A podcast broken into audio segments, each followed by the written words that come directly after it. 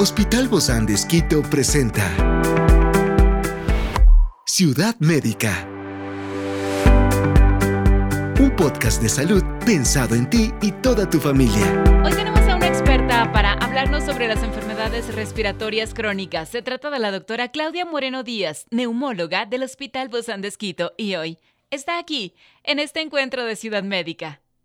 Yo soy Ofelia Díaz de Simbaña y estoy súper contenta de disfrutar este podcast de Ciudad Médica en este mundo tan apasionante de la salud. Te invito a que juntos lo disfrutemos. Las enfermedades respiratorias crónicas afectan a millones de vidas en todo el mundo, van más allá de ser simplemente dolencias. Son entidades complejas que impactan profundamente la calidad de vida de quienes la padecen.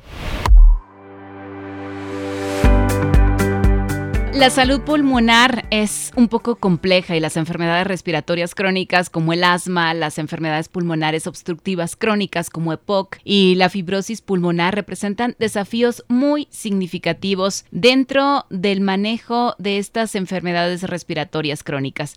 Por eso, Hoy conversamos con nuestra amiga, la doctora Claudia Moreno Díaz. Ella es neumóloga del Hospital Bozán de Esquito. Gracias, Doc, por acompañarnos el día de hoy. Hola, Ofelia. Muchísimas gracias. Saludos a tu audiencia también. Muchas gracias. Bueno, ¿cuáles son algunas de las diferencias clave entre el asma, por ejemplo, la EPOC, la fibrosis pulmonar, en términos de síntomas, de causas?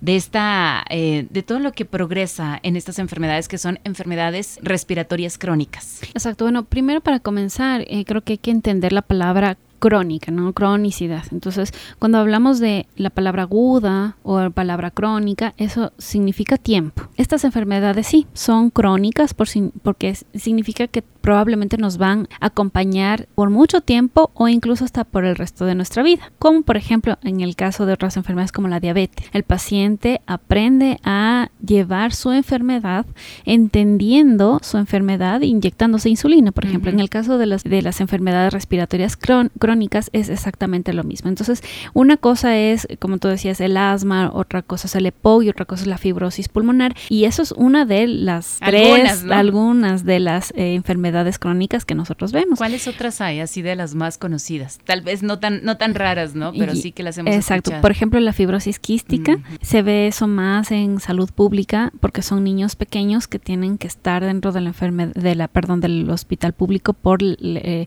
porque es caro, realmente. Es un una enfermedad cara. Bueno, existe también la sinusitis crónica, ¿no? Que lo ve eh, también el, otorrino, enfermedades autoinmunes. Eh, que son enfermedades que están, eh, son propias del paciente, por tanto, van a ser siempre, van a estar al lado de, la mano del, del, paciente, no siempre van a estar en, su vida. ¿Cuáles son las enfermedades autoinmunes? Por ejemplo, la artritis reumatoide que ataca el pulmón o el pulmón sin ninguna causa eh, produjo ciertas lesiones, por ejemplo, quistes o alguna enfermedad autoinmune que produzca este tipo de lesiones. Entonces, eh, para responderte a la pregunta, ¿cuál es la diferencia? No? El paciente eh, asmático es aquel paciente que tiene su vía aérea inflamada y bueno, cabe decir que hay cinco fenotipos o tipos de asma, ¿no? El asma del paciente alérgico, que es el más común, el asma de la embarazada, el asma del paciente obeso, el asma del trabajador, no significa que yo porque tengo tengo 25, 30, 40, 50 años, eh, no puedo desarrollar asma. Puedo desarrollar asma en cualquier momento. ¿Por qué? Porque si yo nunca estuve expuesto a la gente causal, no voy a saber si es que en algún momento puedo desarrollar asma por tal agente como por ejemplo el cloro. El cloro es importante que esto sepa la gente que es un gatillo para el asma. Entonces, si yo nunca estuve expuesta y por alguna razón en mi vida tuve que estar expuesta porque tengo que trabajar actualmente en limpieza de superficies con cloro, puedo desarrollar asma. Por eso se llama el asma del trabajador. En el caso, está ahí, presente, pero no, no, no, se desarrolla. exactamente. Ahora, en el caso del EPOC, ¿no es cierto? Que es la enfermedad pulmonar obstructiva crónica, esta enfermedad es eh, tanto de los fumadores como también de un cierto grupo de personas que nacieron sin una proteína que se llama alfa-1 antitripsina, que se comporta muy parecido a la como les digo, al EPOC del fumador, solo que este grupo no fumó, sino que nació sin esa proteína. Entonces, son enfermedades crónicas ya establecidas y que no hay una vuelta atrás. En el caso de la que fibrosis... se desarrollan, Doc, o, brotan desde el inicio, desde que nacen, o no necesariamente? Eh, no necesariamente, o sea, puede ser que lleguen a un punto de la vida en que se desarrolle ya con disney, perdón, con falta de aire, disney es la palabra médica, con falta de aire, ¿no? Este, y con exámenes que nosotros hacemos como una tomografía y vemos estas lesiones. Eh, y en el caso del, del EPOC por el fumador, pues prácticamente es por eso, ¿no? Por la, por el consumo del cigarro. Y en el caso de la fibrosis pulmonar, pues eh, cuando nosotros escuchen la palabra fibrosis, eh, fibrosis, em, yo siempre les explico a mis pacientes, hagan de cuenta que el pulmón es una esponja. Entonces yo voy ahora a la tienda y compro una esponja de estas amarillitas eh, suaves y le pongo en agua. ¿no? Se hace pesada. Sí, pero suave, o sea, sigue siendo suave, la puedo manipular. En el caso de la fibrosis pulmonar, hagan de cuenta la misma eh, esponja, pero yo le pongo pintura y le pongo siete días al sol.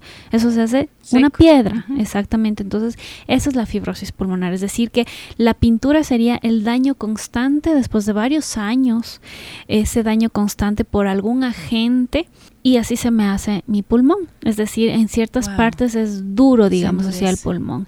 Entonces... No puede respirar, entonces no hace su función. Exacto. Y de ahí, de regresar eso a una esponja normal es casi imposible. Experiencias excepcionales son el motor que nos anima a trabajar por la salud integral de nuestros pacientes. Expresamos el amor de Dios para dar prioridad a la vida por sobre todas las cosas. Seguimos con nuestro compromiso, la seguridad del paciente. Hospital Bozán de a la gloria de Dios y al servicio del Ecuador. ¿No? Entonces, es, la fibrosis pulmonar es un claro ejemplo de enfermedades crónicas respiratorias que lamentablemente no tienen un retroceso. Lo que podemos controlar y que no progrese es otra cosa. ¿Sí? Pero eh, básicamente esa es la, la, diferencia entre las tres patologías como que entre comillas más importantes que vemos en la consulta. Definitivamente, sí hay diferencias, sin embargo, todas son enfermedades respiratorias crónicas, ¿no? En eso sí coincidimos. ¿Cómo se diagnostican, con precisión estas enfermedades respiratorias crónicas y, y sobre todo cuáles son las pruebas fundamentales para confirmar eh, cada una de ellas? Bueno, primero eh, siempre comenzamos por lo básico de una valoración con el paciente. Em, yo siempre les digo a los pacientes, no, el paciente no es un examen de laboratorio, es todo él, ¿no?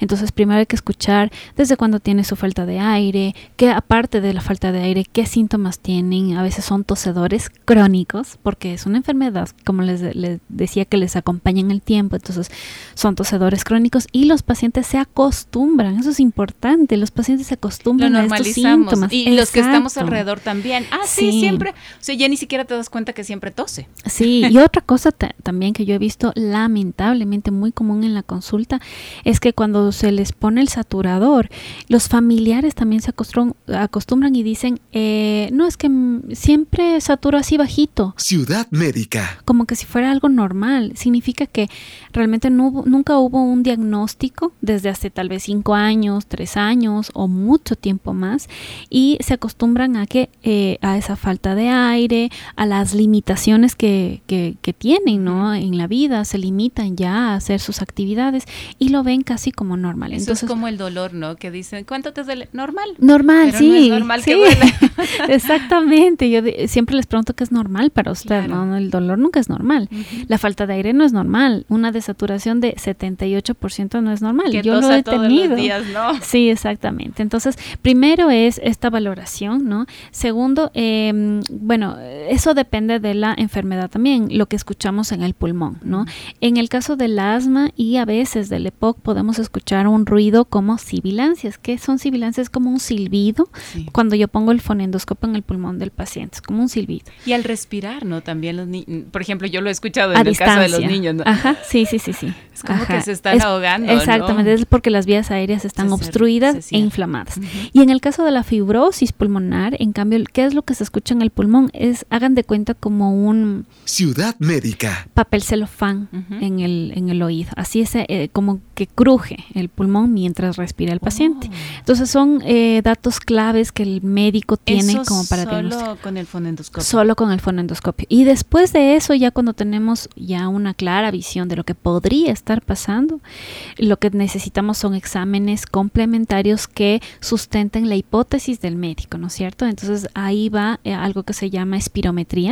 La espirometría es muy importante, es una herramienta muy importante para el neumólogo porque con la espirometría vemos muchas cosas. Primero, nos confirma el diagnóstico de lo que estamos pensando. Segundo, si ya el paciente está en tratamiento, nos dice si estamos bien o no con el tratamiento, si funcionó o no. Tercero, incluso, bueno, con, esto con esta espirometría también podemos ver la gravedad de la enfermedad, ¿no? Eh, y es un estudio bastante simple, eh, que se hace en consulta o en el hospital y el paciente simplemente solo tiene que soplar en una máquina.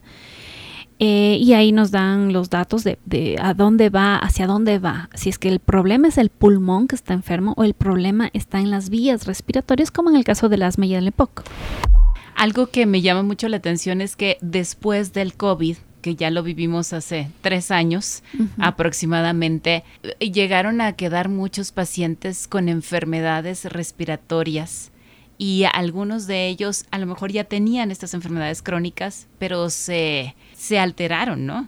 Exactamente. Sabes que cuando comenzó la pandemia, los neumólogos estábamos preocupados porque decíamos, Dios mío, toda esta gente va a quedar con fibrosis pulmonar. De hecho, así decían, ¿no? Los médicos, porque no había una solución todavía. Sí, y la fibrosis pulmonar, como repito, es irreversible. Tanto en función como en la tomografía se ve estas lesiones que no van a regresar, un pulmón no va a regresar a la normalidad. Pero en el COVID fue algo curioso, realmente hay pacientes que sí se ha visto que se quedaron con fibrosis pulmonar, pero ¿quiénes son? Los pacientes en edades extremas, es decir, adultos mayores extremos, 80, 90 años, intubados por mucho tiempo, que estuvieron en terapia intensiva intubados por más de 15 días, o sea, realmente muchísimo tiempo, y obviamente pacientes con enfermedad mucho más grave. Entonces, ¿qué quiere decir? Yo tuve COVID, estuve tosiendo, pero me quedé en casa, nunca me nunca desaturé no va a tener riesgo de fibrosis, porque ni siquiera estuvo intubado, no estuvo en terapia intensiva, ¿no? Entonces no cumple esos criterios. Realmente, eh, incluso estén con COVID leve, no, no hace falta un seguimiento con neumología. Los, este grupo sí necesita un seguimiento por neumología, pero realmente son casos, mm, gracias a Dios, pocos, o sea, realmente este grupo es, es poco. Y lo que tú decías, bien importante, es cierto, hay pacientes que atribuyen que me dio COVID, pero la pasé en casa.